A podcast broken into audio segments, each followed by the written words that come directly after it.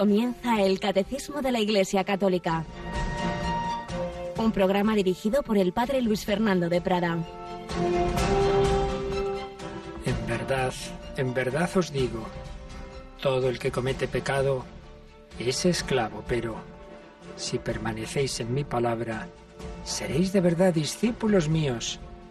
Conoceréis la verdad y la verdad os hará libres.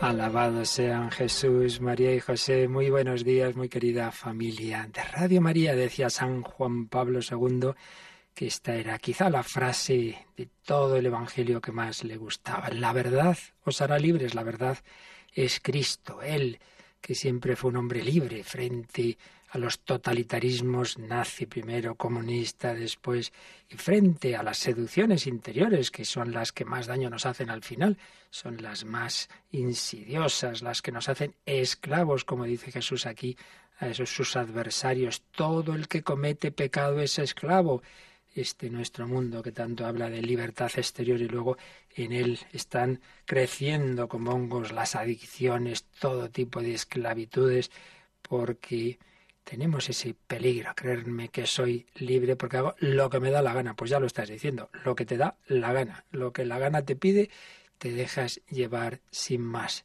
Y luego vemos nuestra fragilidad. Necesitamos a Cristo. La verdad nos hará libres. Cristo es el que nos libera, nos libera de esas esclavitudes con su gracia, hace posible lo que no podemos por nuestras fuerzas, hace posible que superemos ese vicio, esa mala costumbre, ese virus interior de la soberbia, de la ira, de la envidia, de la lujuria, de la pereza.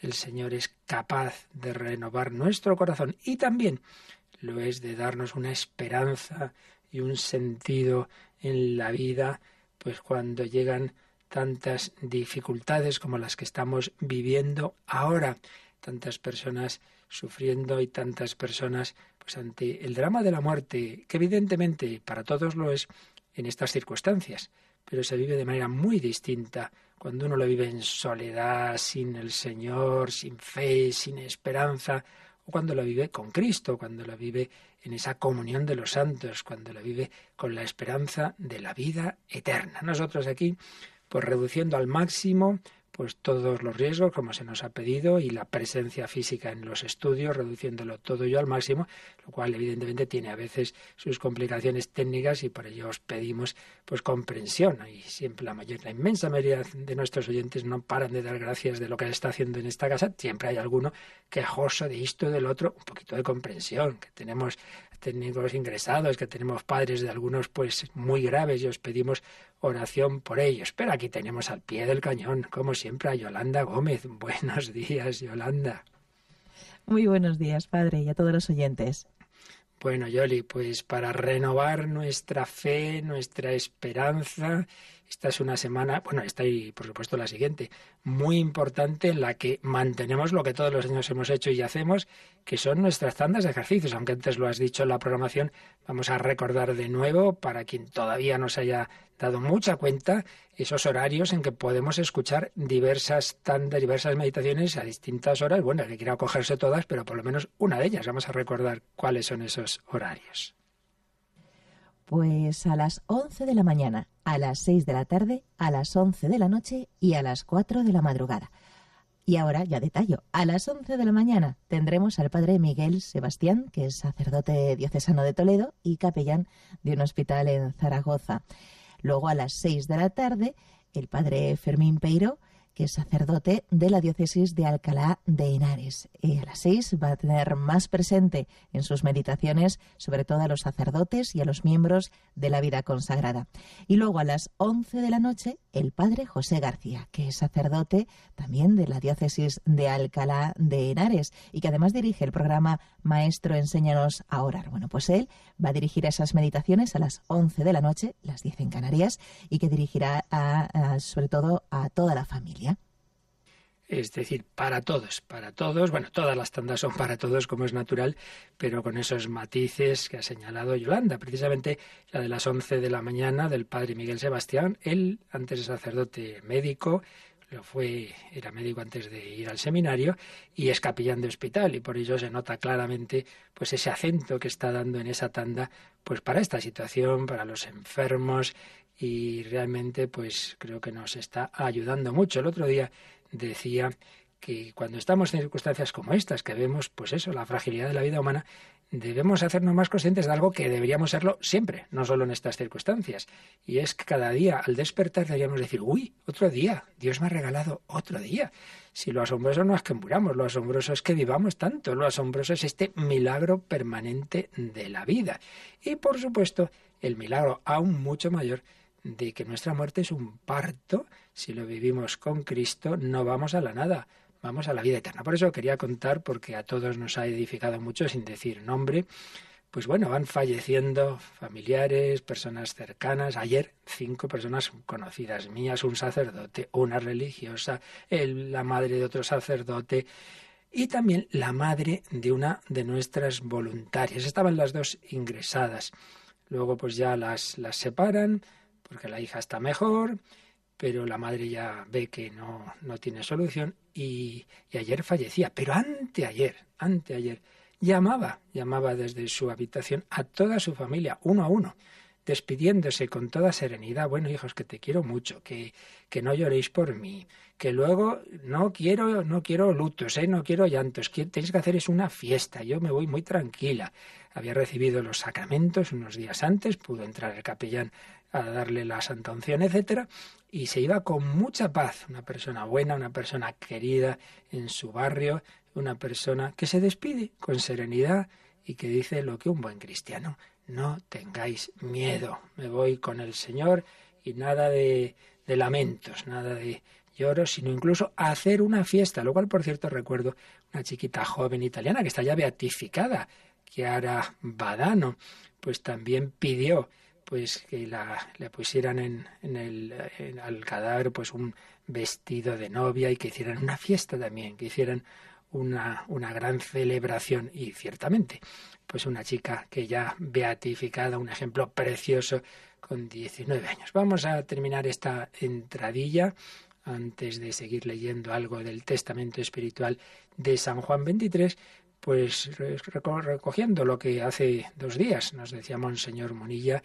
esa oración que hizo por todos los difuntos con la introducción del pie yeso y bueno, oímos este momento, no, vamos, no oímos, sino lo rezamos, que se convierta en, en oración ahora, eh, este momento, pues por todos los que van falleciendo, porque como él bien decía, oímos las noticias, qué horror, tantos muertos, y lo primero que un cristiano debe hacer es rezar por ellos, rezar por sus almas, que eso es importante, lo estamos explicando, la salvación no es automática y nos podemos y debemos ayudar unos a otros Vamos a rezar por todos los fallecidos por este u otros motivos de la pandemia en, estos días, pues como lo hizo el otro día Monseñor José Ignacio Monilla, pues eh, recogemos esas palabras, esa oración, nos unimos a ellas.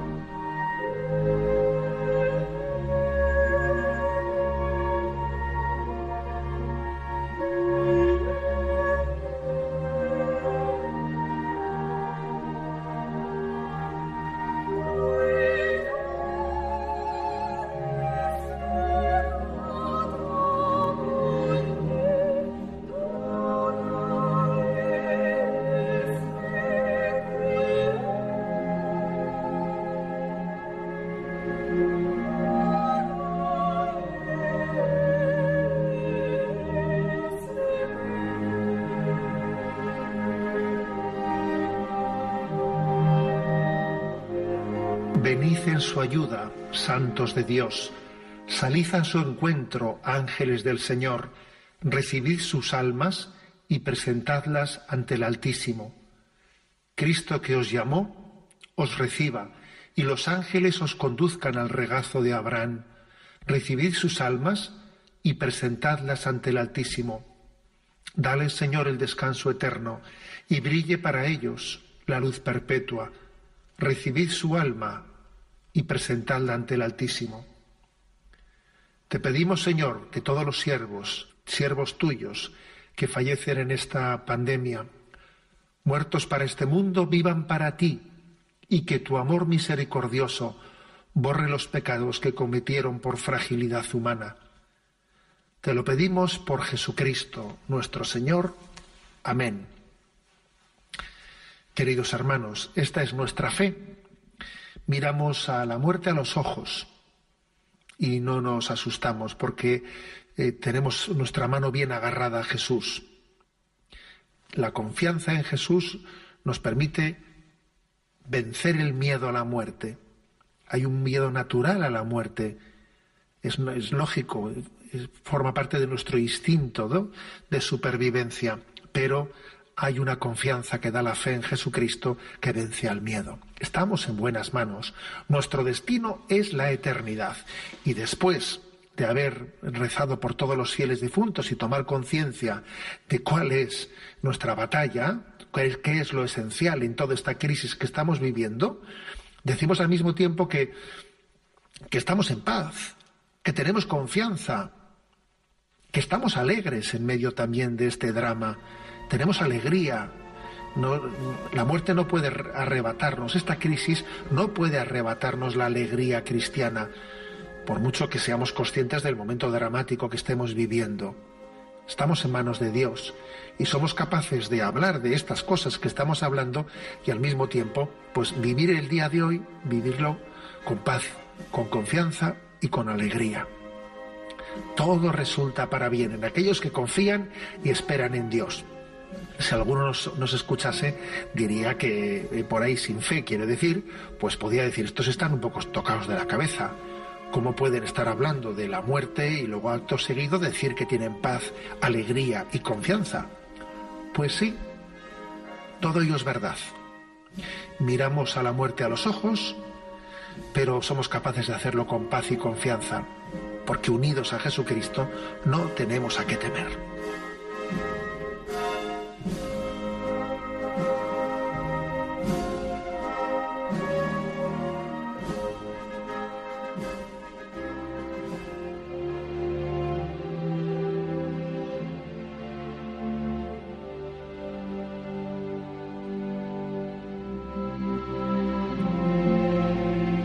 Temía a la muerte Angelo Roncalli cuando era patriarca de Venecia, antes de ser elegido Papa Juan XXIII, escribía este testamento espiritual. Ayer leíamos un fragmento, leemos hoy otro pequeño, mañana lo terminaremos si Dios quiere.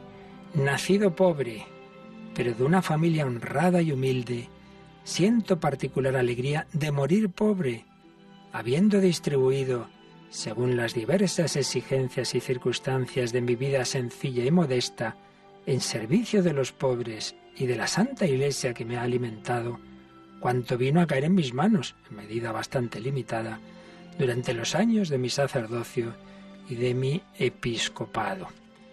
Apariencias de desahogo velaron a menudo ocultas espinas de congojosa pobreza y me impidieron dar siempre con la largueza que hubiera deseado. Agradezco a Dios esta gracia de la pobreza, de que hice voto en mi juventud, pobreza de espíritu, como sacerdote del Sagrado Corazón, y pobreza real, y que me sostuvo para no pedir nunca nada, ni puestos, ni dinero, ni favores, nunca, ni para mí, ni para mis parientes o amigos.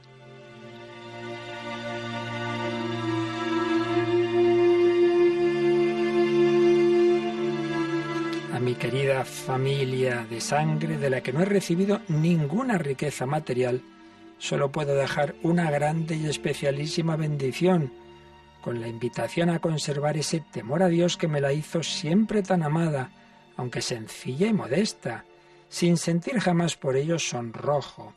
Y ese es su verdadero título de nobleza. A veces la he socorrido en sus necesidades más graves como pobre con los pobres, pero sin sacarla de su pobreza, honrada y dichosa. Pido y pediré siempre por su prosperidad y siento la alegría de constatar también en los nuevos y vigorosos retoños la firmeza y fidelidad a la tradición religiosa de los padres, que siempre será su fortuna. Mi más ardiente deseo es que ninguno de mis parientes y allegados falte al gozo de la reunión final y eterna. Qué maravilla, qué maravilla. No tenían bienes materiales, familia pobre, así moría pobre, patriarca de Venecia, que luego sería Papa Juan XXIII y siguió, siguió manteniendo ese espíritu. Y su alegría era ver que esas generaciones de su familia seguían manteniendo la fe, lamentablemente. Pues muchos hoy día pues no pueden decir lo mismo pero no perdamos la esperanza. Dios sabe sacar bien del mal también de circunstancias difíciles, pues el Señor las aprovecha para llamar a nuestro corazón y recordarnos que es lo verdaderamente importante, que al final, como decía aquí Angelo Roncalli, nadie falte al gozo de la reunión final y eterna.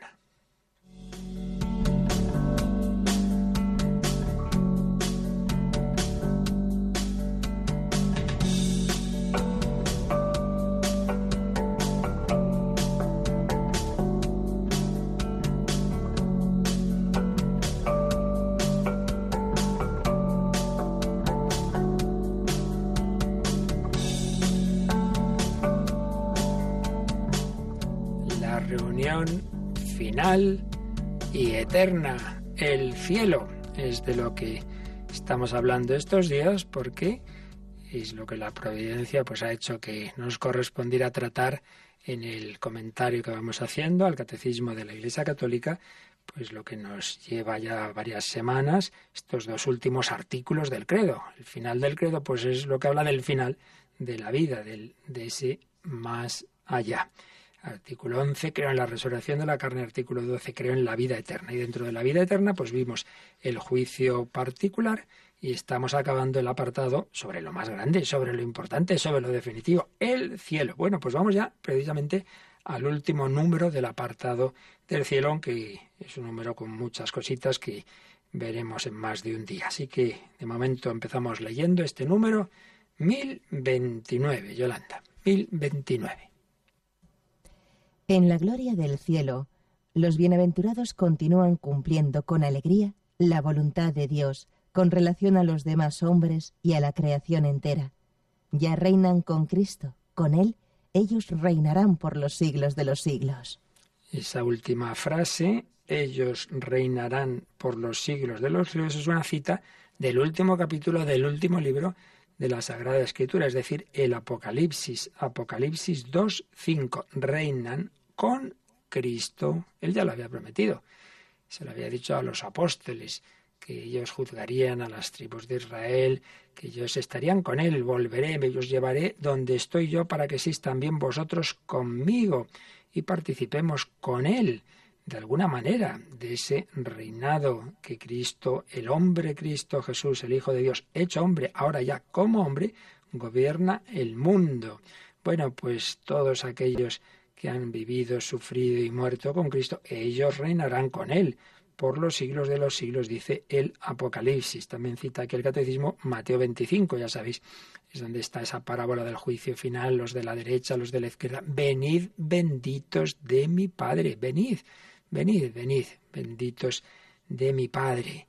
Sí, eh, tuve hambre, me disteis de comer, tuve sed y me disteis de beber, venid a este gozo eterno en la gloria del cielo, nos ha dicho este número, en la gloria del cielo, ese cielo que hemos ido explicando distintos matices a lo largo de los, los números anteriores, los bienaventurados continúan cumpliendo con alegría la voluntad de Dios.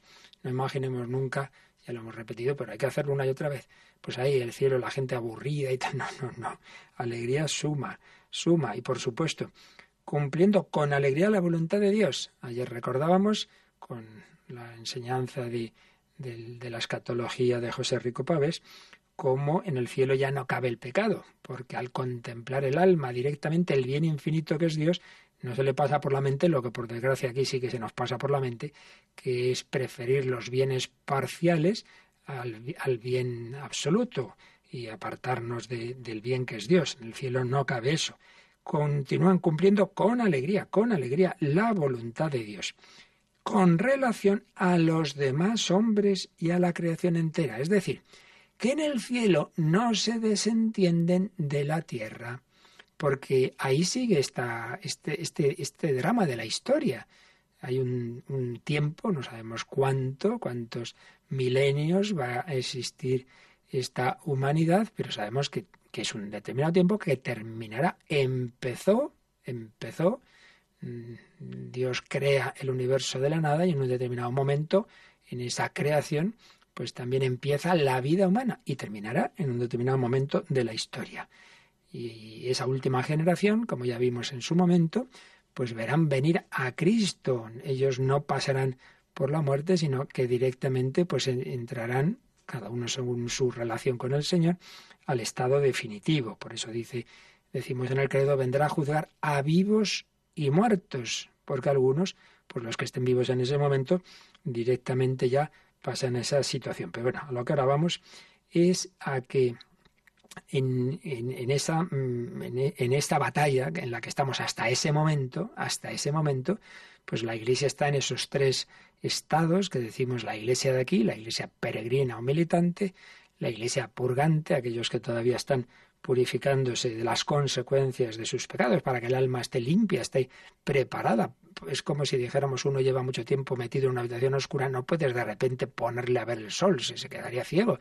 Hay que irse acostumbrando esos ojos, pues también el alma tiene que irse purificando de las escorias de, que deja el pecado para poder ver a Dios. Bienaventurados los limpios de corazón, porque ellos verán a Dios iglesia peregrina, iglesia purgante e iglesia triunfante. No, no están ahí jugando al ping-pong, no. Están con el Señor, con la Virgen María, todos los santos ayudándonos. Muy bonita esa expresión de Santa Teresita, esa niña que era muy sensiblera, pero como la gracia de Dios la fue haciendo fuerte y cómo pues entra con sus hermanas en el Carmelo, ella había perdido a su mamá de pequeñita. Muy curioso, muchos santos, a mí esto siempre me ha hecho pensar, muchos santos han perdido a su madre de pequeños. Íñigo de Loyola, por ejemplo, le, pasó Santa Teresa un poquito más mayor, eh, Carol Wojtyła, eh, han perdido a, sus madres y han acudido especialmente a la Virgen María. Teresita desde pequeñita. También, pues tuvo un padre excepcional, ya sabéis, los dos padres están canonizados. ¡Qué familia, madre mía! La familia que alcanzó a Cristo que se dijo de San Bernardo, pues también se puede decir de esta familia de Martín Guerén, como los dos, los padres santos y, particularmente como el padre, pues de padre y de madre. Por un lado, pues la firmeza, la, la educación en las virtudes, pues no, no consentir ningún capricho tonto, pero a la vez la ternura, el cariño, entonces Teresita veía en él un reflejo de Dios Padre, como Dios, por un lado, pues busca evidentemente nuestro bien y, detesta el mal y el pecado, pero a la vez tiene una ternura infinita y una comprensión y misericordias que le llevó allá esa confianza audaz que quiso enseñarnos. Pues bien, cuando ella ya jovencita se moría, se moría, había ofrecido su vida al Señor, a su misericordia, y, y dijo esa frase tan bella, pasaré mi cielo haciendo el bien en la tierra. Y es verdad, pues nadie la conocía entonces fuera de el Carmelo y su familia, y sin embargo, pues cuántas personas han recibido millones desde su muerte en 1898, han recibido gracias por su mediación. Pasaré mi cielo haciendo el bien en la tierra, y lo mismo podemos decir de tantos santos, Padre Pío, etcétera, etcétera. Sí, los santos siguen activos. Entonces dice el catecismo, continúan cumpliendo con alegría la voluntad de Dios con relación a los demás hombres y a la creación entera. Ya reinan con Cristo. Reinan con Cristo, con Él, reinarán por los siglos de los siglos. Entonces, como está hablándonos de ese reinar con Cristo, nos recuerda el Catecismo el número 668, que lo vimos hace bastante, claro, pero que nos viene bien ahora repasarlo, el 668, porque es precisamente el primer número del apartado que dice, desde allí ha de venir a juzgar a vivos y muertos, y concretamente pone este titulito ahí el catecismo, Cristo reina ya mediante la Iglesia. Por eso, Yolanda, vamos a releer este número 668 del catecismo. Cristo murió y volvió a la vida para eso, para ser Señor de muertos y vivos. La ascensión de Cristo al cielo significa su participación en su humanidad, en el poder y en la autoridad de Dios mismo. Jesucristo es Señor, posee todo poder en los cielos y en la tierra. Él está por encima de todo principado, potestad, virtud, dominación, porque el Padre, bajo sus pies, sometió todas las cosas. Cristo es el Señor del cosmos y de la historia. En Él, la historia de la humanidad e incluso toda la creación encuentran su recapitulación, su cumplimiento trascendente. Es un número muy bello, muy consolador, muy importante. Mira, por supuesto, Jesús, su persona es divina. Ya sabemos que el Padre, el Hijo y el Espíritu Santo son un solo Dios y en ese sentido, pues claro, Dios reina y gobierna siempre. Pero es que aquí estamos hablando de que el Hijo de Dios, que se hizo hombre, cuando vuelve al cielo, la ascensión, ahora ya como hombre, como hombre, está en ese gobierno del mundo. No ha dejado en una esquina y dice, bueno, yo ya he sido hombre, ahora ahí se queda el cuerpo ahí en una esquinita. No, no, no, no. Para siempre ese matrimonio de Dios y la humanidad es un matrimonio indisoluble, ahí no hay divorcio. El hombre Cristo Jesús, como dice San Pablo, el hombre Cristo Jesús, Hijo de Dios, gobierna el universo. Por eso dice, participa en su humanidad en el poder y en la autoridad de Dios mismo. Me ha sido dado todo poder en el cielo y en la tierra, dice Jesús, antes de su ascensión. Ese hombre es rey, es rey como Dios, porque es, es el mismo que creó el universo con el Padre y el Espíritu Santo, es rey como redentor, porque nos ha conquistado con su sangre. Somos fruto de su redención. Cristo es mi Señor porque me ha creado, en ese sentido soy su criatura, su siervo, pero sobre todo porque me ha redimido y por tanto con inmenso agradecimiento. Podemos ya una vez oír este, este ejemplo, tiempos eh, de la esclavitud, pues eh, por ejemplo en el Imperio Romano, pues un señor tiene una serie de esclavos y esclavas. Bien, era su dueño pero se enamora de una de sus esclavas y él no quiere forzarla a nada. Es hombre bueno, con esas costumbres de entonces, pero es un hombre bueno que, que trata bien a sus esclavos y él quisiera conquistar el corazón de esa esclava y no simplemente por ser esclava, sino, sino eso, que realmente libremente. Y entonces sí, lo consigue. Esta chica pues ve lo bueno que es este señor, se enamora de él y, por supuesto, él le da la libertad y accede libremente a casarse con él por amor. Bueno, pues algo así el Señor es nuestro creador, pero Él no quiere eso. Él no quiere que, ala, que ahí no hay más remedio que fastidiarse, con tanta gente se piensa que los mandamientos son para fastidiar. No, por amor. Cristo es mi redentor. Yo quiero corresponder a su amor. Yo quiero entregarme a Él, mi redentor.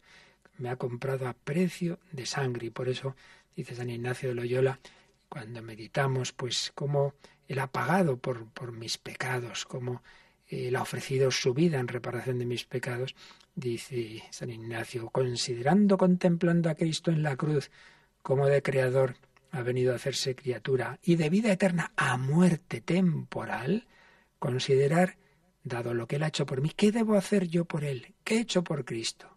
¿Qué hago por Cristo?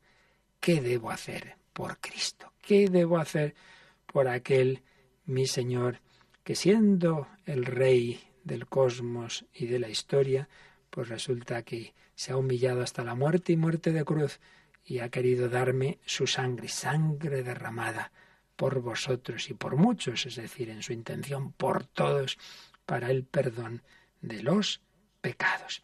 Esto nos dice el 95, el 668, perdón, ese reino de Cristo, pero vamos a ver ahora qué nos dice el 956 que nos dijo, ya lo vimos también hace menos tiempo, y ahora ya sí hablando de los que están eh, en el más allá, de los que están ya en el cielo. Habíamos hablado de, de la comunión de los santos, comunión de los santos y vimos un número sobre la intercesión de los santos, que tiene que ver con lo que estamos viendo aquí. Así que vamos a repasar ese número, Yolanda, el 956. Por el hecho de que los del cielo están más íntimamente unidos con Cristo, consolidan más firmemente a toda la Iglesia en la santidad. No dejan de interceder por nosotros ante el Padre. Presentan por medio del único mediador entre Dios y los hombres, Cristo Jesús, los méritos que adquirieron en la tierra. Su solicitud fraterna ayuda pues mucho a nuestra debilidad. Este número que acabamos de releer es todo él es una cita de la Constitución Lumen Gentium del Vaticano II. Fijémonos en las ideas principales. Los del cielo están más íntimamente unidos con Cristo. Se fueron uniendo con Él en la vida y ahora ya esa unión es plena consolidan más firmemente a toda la Iglesia en la santidad. Pues nos ayudan, ellos ya han llegado a la meta, nos ayudan a nosotros. ¿Cómo? No dejan de interceder por nosotros ante el Padre. Ayuda a este, ayuda al otro. Presentan, presentan, siempre por medio del único mediador entre Dios los hombres, Cristo Jesús, Dios y hombre, presentan los méritos que adquirieron en la tierra mira, padre, yo hice esto, lo otro, claro, lo hice porque Cristo me dio la gracia, yo por mí nada. Pues hombre, yo te pido, yo te pido, por favor, yo ofrecí mi vida por los que luego pues me necesitaran eh, la gracia y yo te pido, pues así como en aquel momento yo lo pasé mal y me ayudaste, yo te pido por esta persona. Su solicitud fraterna ayuda pues mucho a nuestra debilidad. Por tanto, pues este número nos está recordando que podemos y debemos contar con nuestros hermanos los santos. Y por cierto, claro que sí, cuando pues perdemos seres queridos buenos que han, que han sido personas de, de, fe, de amor, pues no pensemos ya, hasta ya, ya, ya no cuento con él. No es verdad, no es verdad. Claro que puedes y debes pedir también, confiando en que estén ya con el Señor, su intercesión.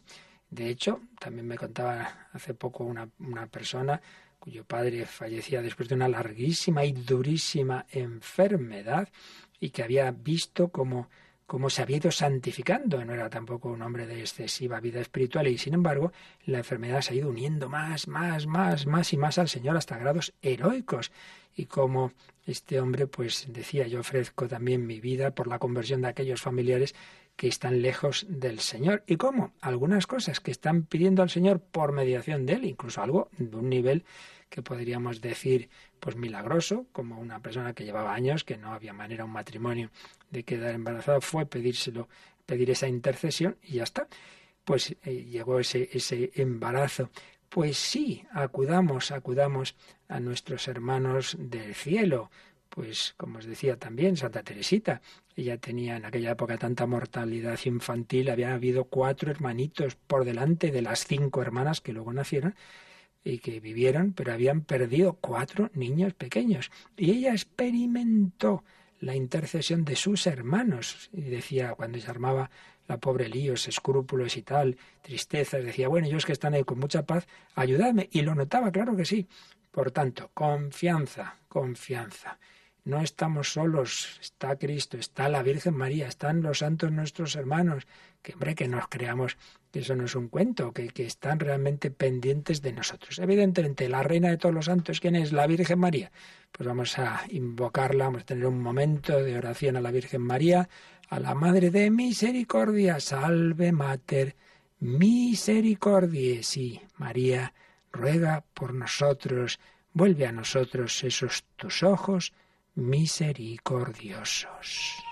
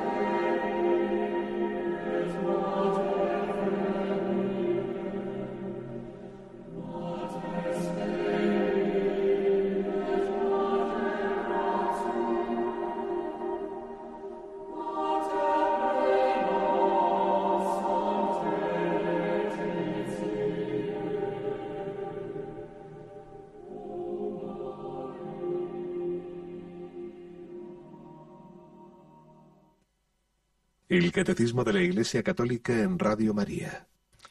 Pues aquí seguimos con este número sobre la vida de los bienaventurados en el cielo, el 1029.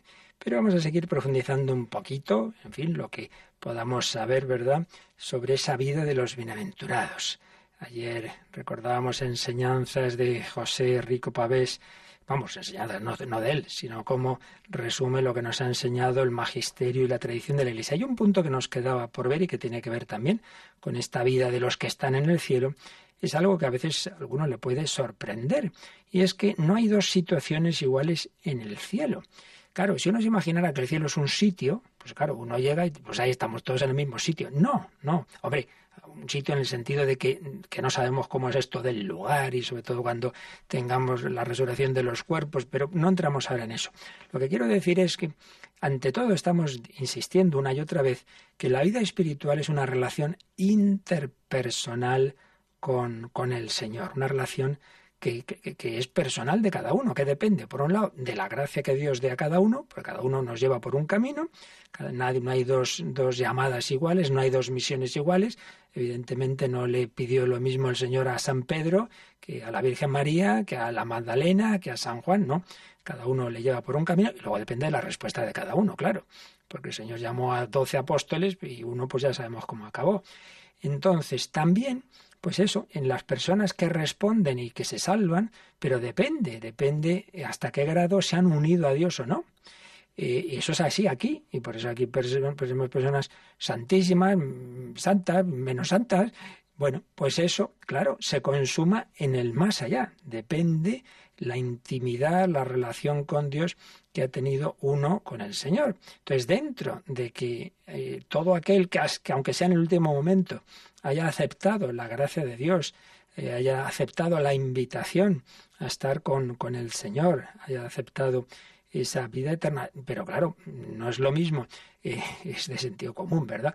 Que uno en último momento se ha salvado después de haber sido un criminal, haber hecho de todo, que haya sido la Madre Teresa, haya sido eh, el Padre Pío, pues, pues ya se entiende que sería bastante extraño, por no decir también muy injusto. Pero más que nada que es que mm, es una cosa, digamos, ya no tanto de justicia, sino del propio ser. Es decir, el alma tiene que irse haciendo capacidad para por hablar de alguna manera, que le entre Dios. Claro, si uno ha abierto un poquito, bueno, lo suficiente por lo menos para esa gracia final, menos mal. Pero claro, no se ha ido abriendo el alma como se fue abriendo la de Santa Teresa en esa intimidad tan grande que tenía con Dios. Por eso, pues es una doctrina de fe enseñada por la Iglesia y por los santos. Ya recordaremos, si ahora veremos una cosa que decía la misma Santa Teresa, que que hay distintas, distinta, o sea, que no, no hay dos relaciones iguales con Dios en la vida eterna. ¿Cómo va a ser igual la relación con la Santísima Tía de la Virgen María a la del el que se ha salvado por los pelos? Pues ya se entiende que no. Por ello, señala Rico Pavés, Dios es absolutamente simple y entonces nos puede costar entender que haya distintos grados en la visión de Dios, pero así lo definió el concilio de Florencia. Eh, aplicando a esa visión de Dios, pues la, correspondencia de la retribución con la diversidad de los méritos. Es decir, eh, las personas respondemos de distinta forma a la gracia divina. Eh, y por otro lado, Dios es simple, Dios es infinitamente perfecto, y entonces el entendimiento creado, el alma humana, para que pudiera digamos, captar a Dios entero, tendría que ser infinito también, tendría que tener una capacidad infinita. No la tenemos. Todo tenemos, todos tenemos, aunque sea en el cielo, una capacidad limitada. Por eso se dice que se ve a todo Dios, pero no totalmente. Bueno, pues tanto más se ve a Dios y se disfruta de Dios, cuanto más el alma ha ido abriendo su capacidad. Ya hemos recordado bastantes veces, pero hagámoslo una vez más, y volvemos a Santa Teresita, cuando ella y sus hermanas la catequizaban de pequeñita y le decían esto, decía, ¿y cómo puede ser esto de que todos en el cielo son felices? Todos son felices, sí, sí, todos, totalmente, totalmente. Pero unos más cerca y, más que otros, y ¿cómo puede ser eso? Entonces cogieron sus hermanas, una de ellas, que le estaba dando esa catequesis, y cogió un vaso grande, uno mediano y un dedalito, y los llenó todos de agua hasta los bordes. Y dice, ¿cuál está más lleno? No, todos están igual de llenos. Sí, claro, pero en el dedalito entra bastante menos agua que en el vaso grande, ¿verdad? Entonces vemos eso, todos felices, nadie va a tener envidia, no, no, nada de eso, todo lo contrario. Se alegrará uno de la gloria del otro. Pero, indudablemente, al grado de intensidad de esa visión de Dios y del correspondiente amor, pues claro, también corresponderá al grado de amor al que haya llegado en esta vida. Si es que eso es lógico, por eso tenemos que tomarnos en serio esta vida. No basta con, bueno, no ser malo, no hacer demasiadas cosas. Hombre, cuanto más crezcas en el amor de Dios, más, más disfrutarás de él y sobre todo, pues también más méritos para luego interceder por los demás. El, el grado de unión con Dios corresponderá a la capacidad mm, del alma que se ha ido abriendo a Dios en esta vida. Y fijámonos ahora así como Santa Teresa, que ya veremos mañana, si Dios quiere, pues varios textos de ella sobre el cielo, pero vamos a ver ahora uno precisamente sobre este punto. En el número, en el capítulo 10, apartado 3, en la numeración que luego se hizo de porque ya desde luego no numeraba nada era bastante bastante caótica en el buen sentido en su, en su manera de escribir en el capítulo 10 de su vida dice así, hablando de que en esta vida hay distintas luces y distintas gracias de oración, distintos, en fin, que no hay dos vidas de oración iguales, dice que lo mismo pasa en el cielo. Dice así, paréceme bien esta comparación, que estos gozos, lo voy leyendo un poco adaptando al castellano, que estos gozos de oración son como deben ser los que están en el cielo. Entonces dice así, que como no han visto más de lo que el Señor conforme a lo que merecen. Quieren que vean, o sea, que ven en el cielo lo que Dios les da conforme a lo que han hecho en esta vida. Y ven sus pocos méritos, esos que están, que se han salvado, y ven, ay, yo podría haber tenido más méritos, pero dice, cada uno está contento con el lugar en que está. Esto que decíamos, nadie piense que uno dirá, ay, ay, ay, qué pena, qué pena, mira ese que está más arriba y yo aquí por haber hecho algo vago. No, cada uno está contento con el lugar en que está, con haber tan grandísima diferencia de gozar a gozar. Ella veía en las luces que Dios le dio sobre el cielo que hay mucha diferencia entre gozar más o menos, porque claro, cuanto más unas a Dios, también más gozo. Con haber tan grandísima diferencia de gozar a gozar en el cielo, mucho más que acá, de unos gozos espirituales a otros, que es grandísima traduciendo. Que aquí Dios da luces y gracias de oración. Y claro, pues hay mucha diferencia de unas a otras. Personas que tienen un éxtasis, como ella a veces, buf, una unión con Dios, una alegría, un gozo, una cosa tremenda. Y otras veces, pues poquito. Dice, bueno, pues algo así en el cielo, pues en correspondencia a lo que uno aquí se ha unido con Dios, pues también unos tienen un, un gozo de una unión con Dios que les provoca un gozo más grande que otros, pero nadie está quejoso porque todos, pues bueno, cada uno ha, llegado donde ha llegado y, demasiado. Estar eternamente felices con Dios, que por supuesto desborda a todos, porque repetimos el ejemplo de Santa Teresita, todos están hasta los bordes, todos inmensamente felices, inmensamente felices, muchísimo más que la mayor alegría que puede haber aquí, o sea que tranquilos, pero, tranquilos, pero, hombre, que, no nos quedemos en el cintillo, que hagamos todo lo posible, que de nuestra respuesta a la gracia de Dios, hombre, que tiene consecuencias eternas, que podrías estar más cerca de Dios y también interceder, pues más también por aquellos que aquí sigan. Así pues, existencia de grados en esa visión de Dios. Es una enseñanza de, de, la Iglesia firme y bueno que está apoyada en distintos textos eh, bíblicos, en la casa de mi padre hay distintas moradas, el Apocalipsis, etcétera, etcétera. Y, y, que luego, pues eso, santos como Santa Teresa lo han visto.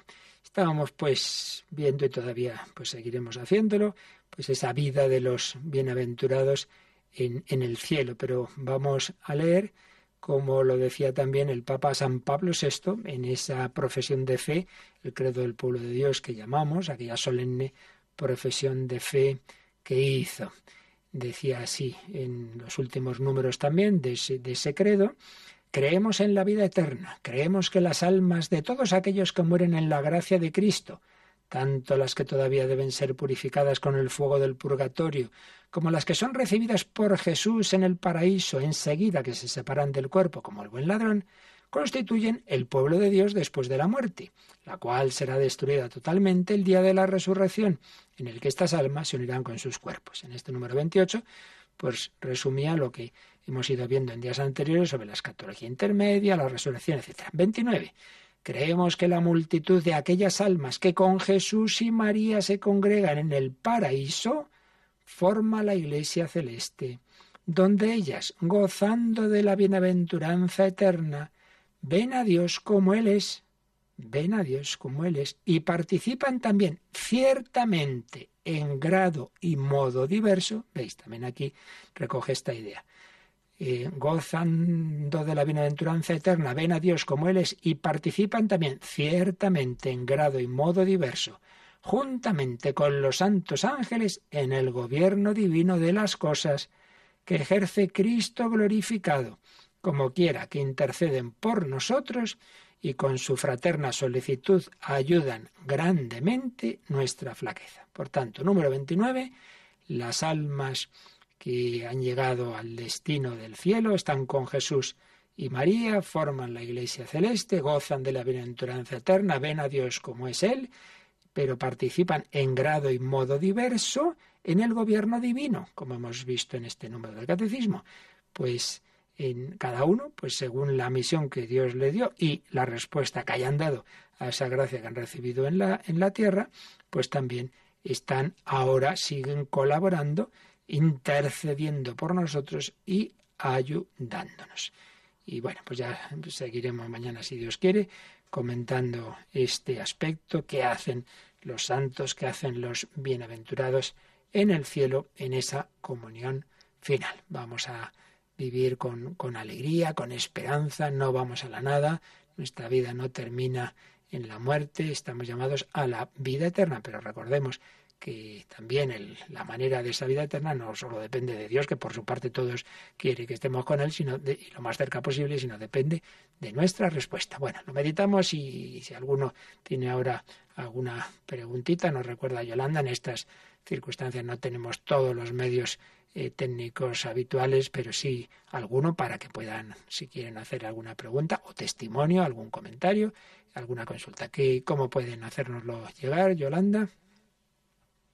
Pues eh, lo pueden hacer por el email catecismo arroba radiomaria.es, repito, catecismo arroba radiomaria.es, o nos pueden dejar su pregunta eh, escribiendo un texto, no un audio, por favor, solamente el texto, al WhatsApp 668 594 383. Repito, el WhatsApp de Radio María para aquellos que quieran formular su pregunta con un texto en este WhatsApp 668 594 383. Y mientras oímos esta canción, Jesús, el que nos hace libres, es la verdad y es la vida. Jesus is life.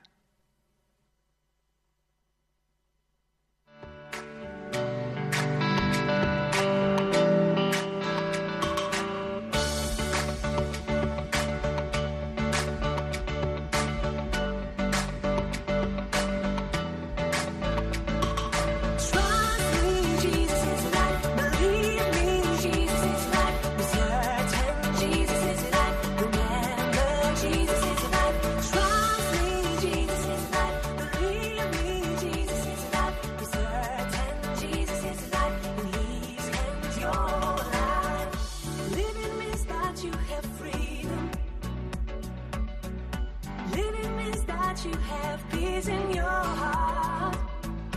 Living means that you have power.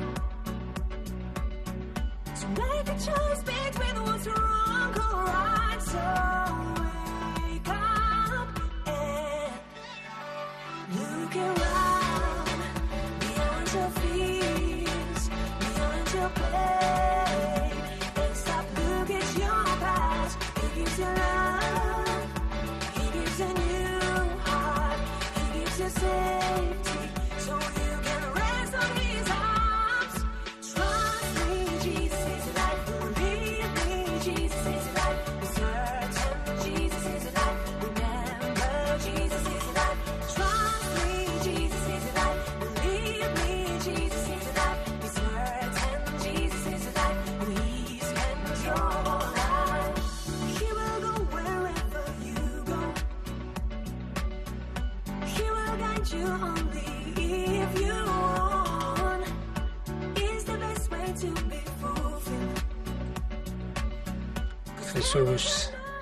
la vida.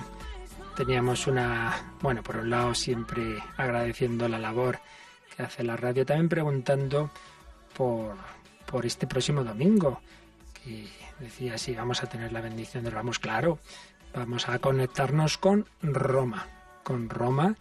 Y el Papa, pues ya sabéis, en esta Semana Santa única en la historia, sin asistencia de pueblo en la mayor parte de los lugares, como Italia, como España, pues también el Papa va a celebrar la misa del Domingo de Ramos, pues nada, estará él y, los pocos ayudantes de, de, la misa y la retransmitiremos. Por tanto, este domingo a las 11, en cualquier caso en la web de Radio María tenéis todos los horarios, todos los horarios de, de la Semana Santa, todo lo que vamos a, a tener, ahí, ahí lo tenéis, a las 11 de la mañana.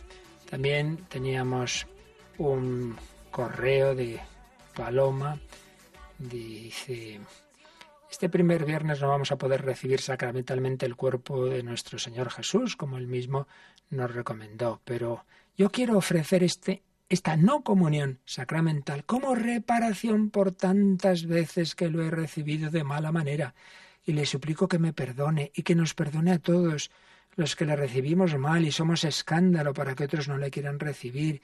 Sé que así será porque Él es solo amor, nada más que amor.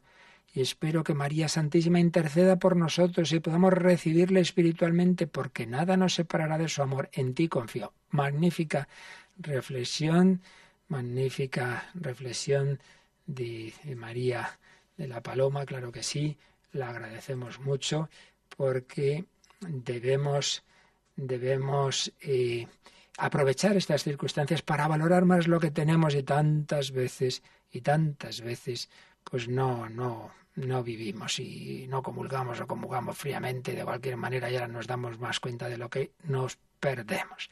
Llega ahora otra preguntita, la vamos a dejar para mañana, sobre las relaciones familiares en el cielo.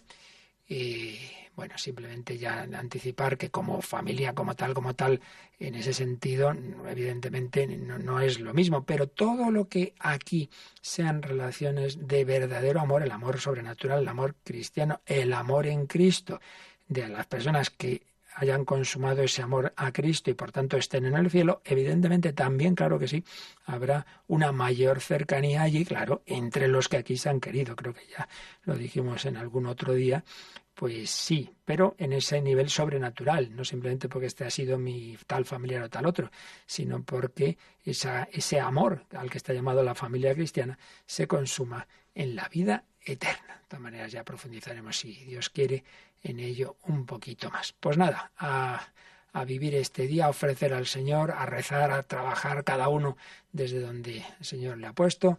Hagamos todo lo posible eh, por amar a Dios, por amar al prójimo. La bendición de Dios Todopoderoso, Padre, Hijo y Espíritu Santo, descienda sobre vosotros. Alabado sea Jesucristo.